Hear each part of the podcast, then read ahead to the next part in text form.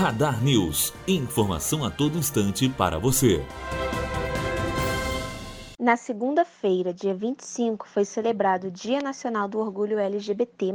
E para dar início às comemorações, a Prefeitura de Vitória vai realizar a quarta Semana de Cidadania e Manifesto LGBT, onde terá oficinas, roda de conversa e atividades culturais voltadas para esse assunto que ainda precisa ser tão discutido. A programação teve início no último domingo, dia 24, e será encerrada no dia 31, domingo, com o Manifesto LGBT, que depois de quatro anos volta a ser realizada em Vitória. Para o secretário de Cidadania, Direitos Humanos e Trabalho, Bruno Toledo, a participação da pasta nesse evento mostra o envolvimento para que sejam reduzidos os casos de violência contra homossexuais e o preconceito. Maria Marta, aluna do terceiro ano de jornalismo, direto para a Rádio Unifoa.